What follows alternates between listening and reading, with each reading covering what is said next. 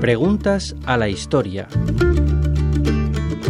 ¿Qué relación existió entre la gigantomaquia y la imagen del rey en el mundo moderno?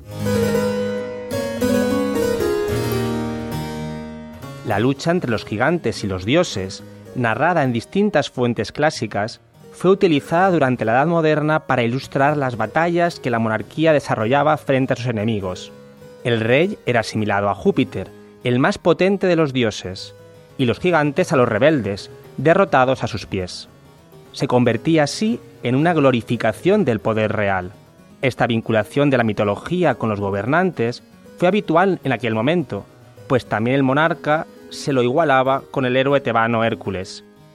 Un ejemplo de gigantomaquia con este significado lo tenemos en el Palacio del Té de Mantua, donde Giulio Romano pintó dicho tema en honor a Carlos V y a sus victorias en el Mediterráneo.